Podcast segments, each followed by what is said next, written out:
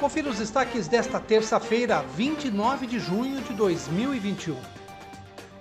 Representantes dos condomínios Terras de Piracicaba 2, 3 e 4, comerciantes e o vereador Pedro Kawai reuniram-se ontem para tentar encontrar uma solução definitiva para o problema dos rolezinhos que acontecem aos finais de semana naquela região.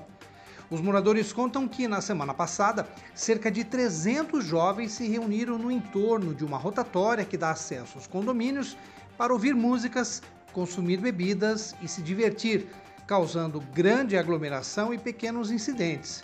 Uma das moradoras que preferiu não se identificar disse que os encontros são marcados por aplicativos de mensagens e também pelas redes sociais Segundo ela, as pessoas ficam no meio da rua, nos canteiros e até próximas aos portões de acesso aos condomínios, o que preocupa especialmente por conta da pandemia do novo coronavírus.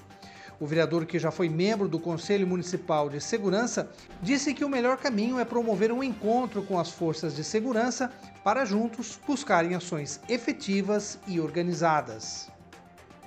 E por falar em aglomeração, a Polícia Militar e a Guarda Civil precisaram adotar medidas enérgicas para dispersar uma festa no estilo pancadão que era realizada na madrugada da última sexta-feira no bairro Tatuapé.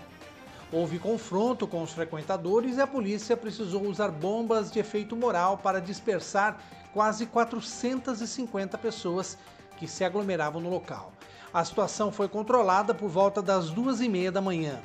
Já no bairro Conceição, uma outra festa clandestina foi interrompida pela Força Tarefa no sábado. Ela reunia quase 400 pessoas, a maioria jovens, em uma chácara e foi amplamente divulgada pelas redes sociais. Três pessoas envolvidas identificadas na organização e na locação da chácara serão multadas com valores que variam de 10 mil a 30 mil reais conforme está previsto no decreto vigente número 18.790. Os DJs da festa fugiram antes que pudessem ser identificados e multados. Acompanhe os nossos podcasts pela Rádio Kawai, disponíveis no Facebook, Instagram e no Spotify.